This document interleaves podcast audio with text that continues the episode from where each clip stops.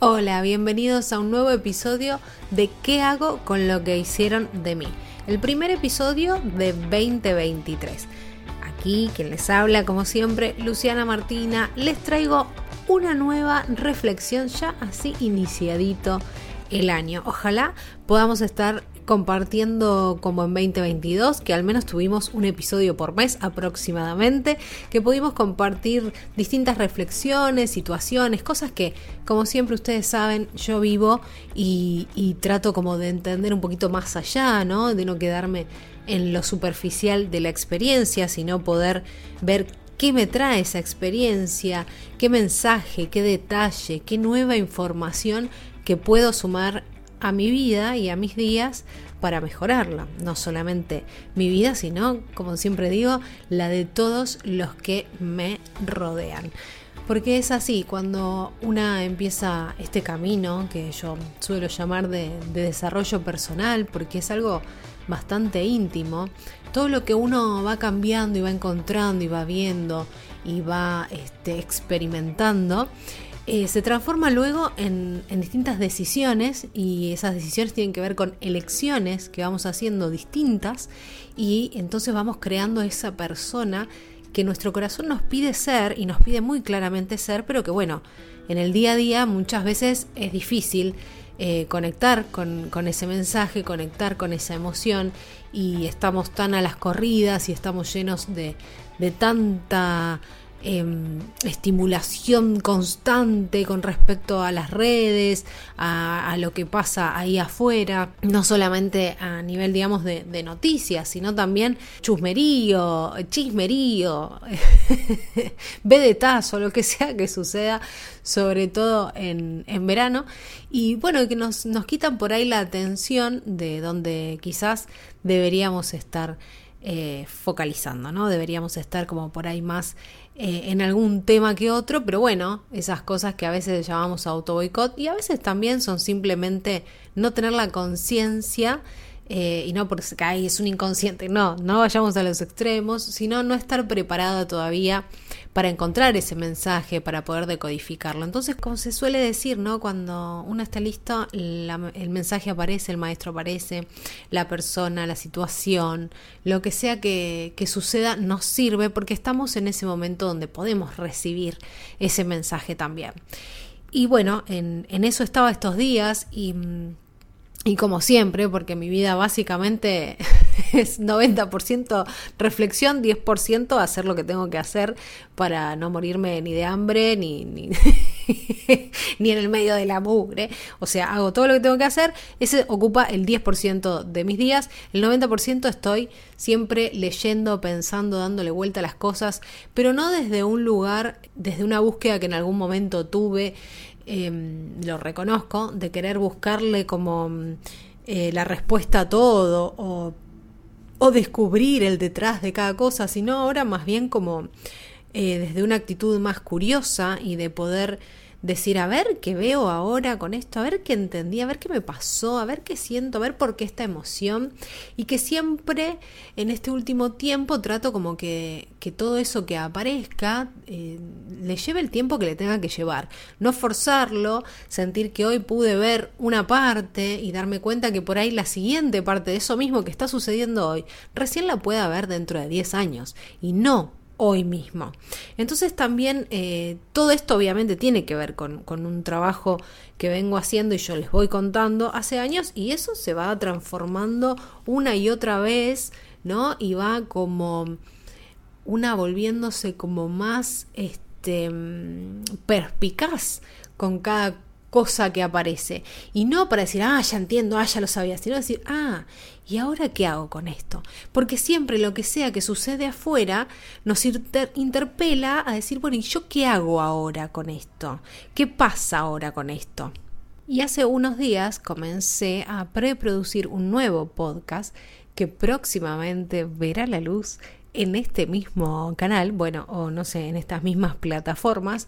Este nuevo podcast se llama Basado en Sueños Reales. Estoy muy emocionada con toda la producción del mismo y entonces estaba como escribiendo y queriendo grabar y esto, lo otro y organizándome. Y en ese empezar a organizarme sucede que se corta la luz en casa. Mamá, cortaste toda la luz. Se corta la luz en casa, pero de una manera, o sea, estábamos viendo una película y ¡pa! se apaga todo. A los cinco minutos viene la luz y en ese momento dijimos, bueno, listo, seguimos viendo la película, qué sé yo, tú, se corta todo de nuevo, se apaga todo de nuevo. Cuando no tenemos un servicio, al menos me pasa mucho a mí, que parece que todo lo que quisiera hacer tiene que ver con ese servicio. Lo que sea que voy a hacer es, ah, pero no hay luz, ah, pero no hay luz, ah, pero no hay luz, ah, pero no está cargado, ah, pero no tiene batería, ah, pero, ah, pero, ah, pero, Y siempre como que eso que justo falta es lo único e indispensable que necesito para cualquier tarea que esté pensando realizar en ese momento. Una vez que hicimos todo lo que podíamos hacer, todo lo que estaba a nuestro alcance, es decir, averiguar en el edificio qué pasó, quiénes sí, quiénes no, tienen luz, hablar con el portero, llamar y reclamar a la empresa que brinda el servicio.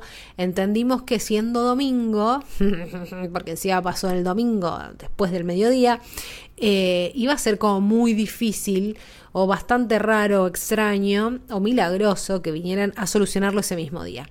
Y hay una, una forma muy fácil de saber en qué situación está y si el problema tiene que ver con la empresa que brinda el servicio, que es mandar un SMS a un número en particular con tu número de cliente. La cuestión es que nunca me respondieron los, esos SMS, se responden eh, automáticamente, si no es que es alguien que me va a escribir. Automáticamente se fijan si ese número de cliente tiene algún inconveniente y te mandan la respuesta eh, inmediata que dice el servicio se encuentra, no sé, en reparación, estará restablecido en X cantidad de horas. Generalmente esto es lo que pasaba. Ese domingo no sucedió, nunca llegó la respuesta.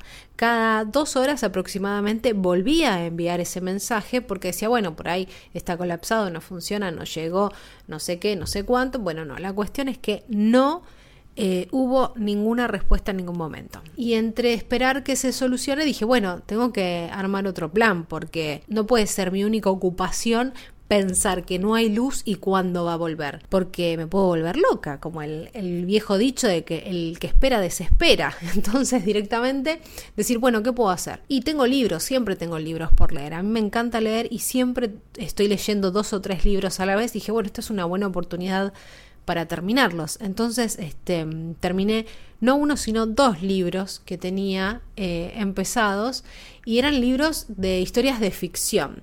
Pero eso no solamente me hizo como eh, poder volver a estos libros y finalizarlos y también sentir como esa tranquilidad de decir, bueno, tengo cinco libros eh, que estoy leyendo, dos por lo menos los terminé y sentir esa paz de tarea cumplida. Eh, y además de eso, decir, bueno, conocer estas historias y, leerlas completas y no colgar en el medio con qué es lo que pasó y perderme, y sino tener fresco todo lo que estaba sucediendo.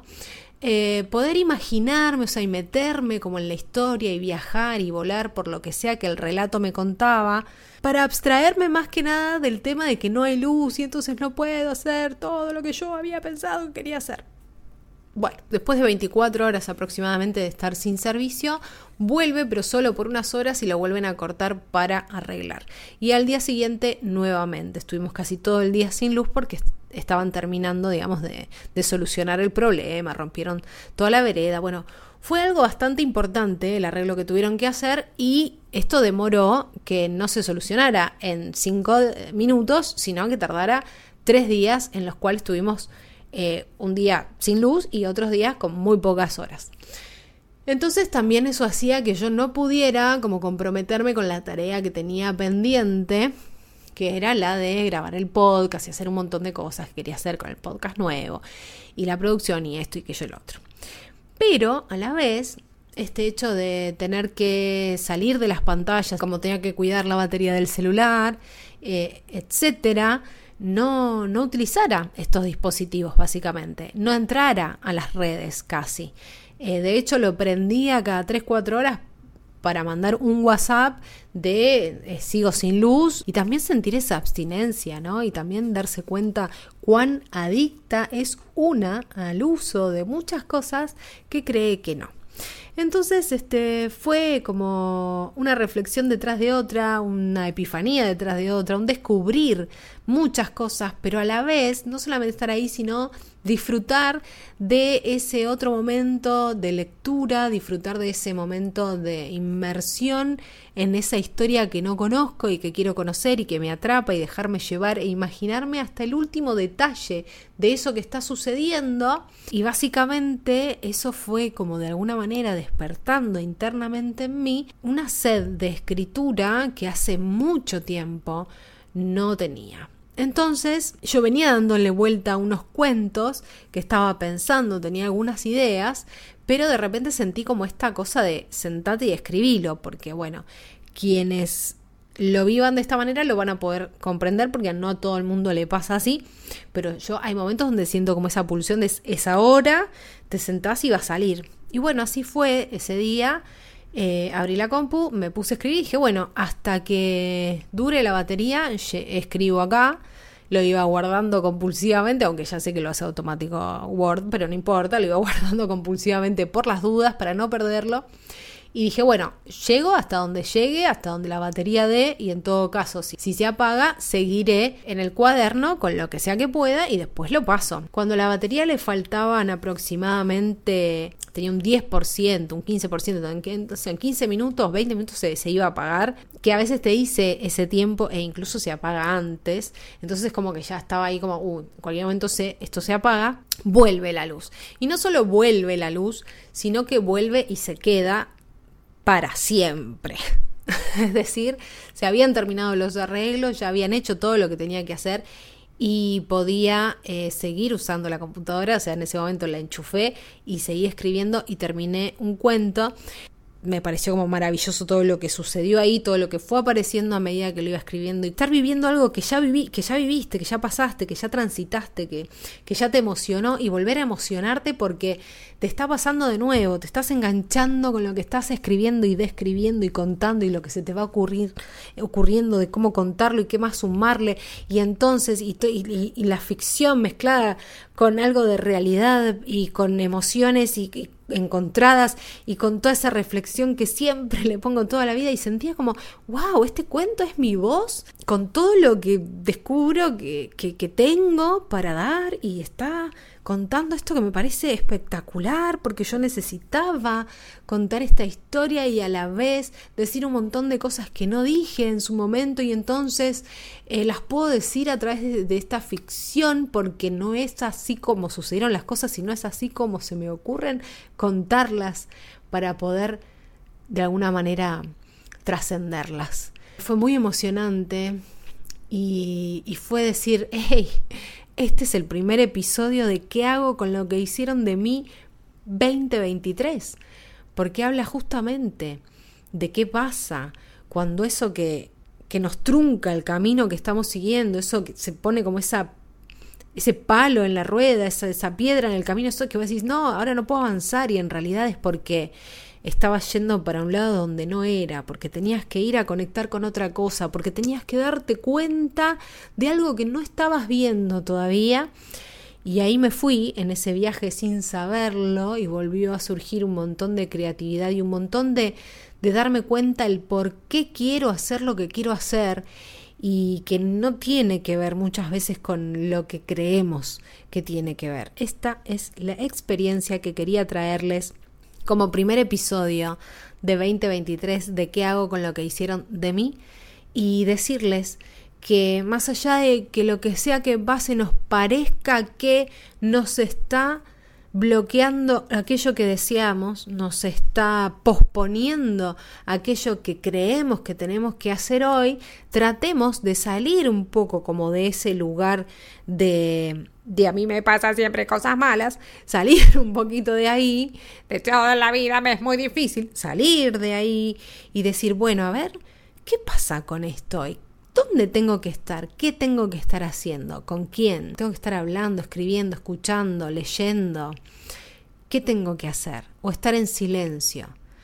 ¿O recordarme cómo es estar en silencio? ¿O recordarme cómo es no mirar el celular cada cinco segundos, que las redes no son tan importantes para la vida de uno, que son una compañía, que son algo que puede entretenerte, informarte y darte un montón de lo que sea que quieras, sí, pero la vida no es ahí, la vida no es ahí, la vida es lo que haces cada día con vos. La vida es las decisiones que tomás, la vida es con quién hablas, la vida es lo que le transmitís a esa persona con la que hablas, la vida es eso que vos te llevas y eso que dejás en otros.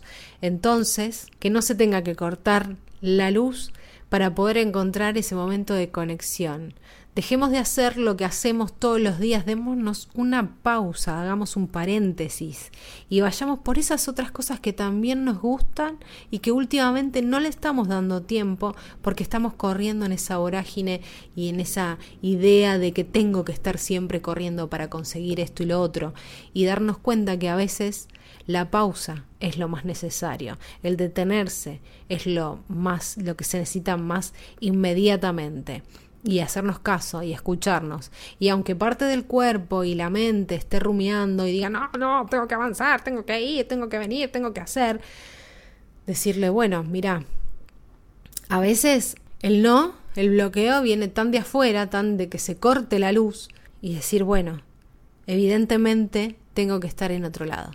¿Cuál es ese otro lado donde tengo que estar?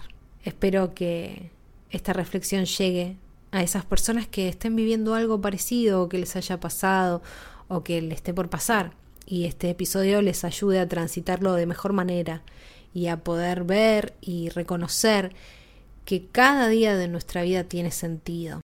Les mando un beso enorme, que tengan un año increíble, que venga con todo lo que desearon siempre y más, que la vida los sorprenda y les muestre que están para mucho más de todavía lo que creían que estaban. Les mando un abrazo enorme y nos escuchamos la próxima.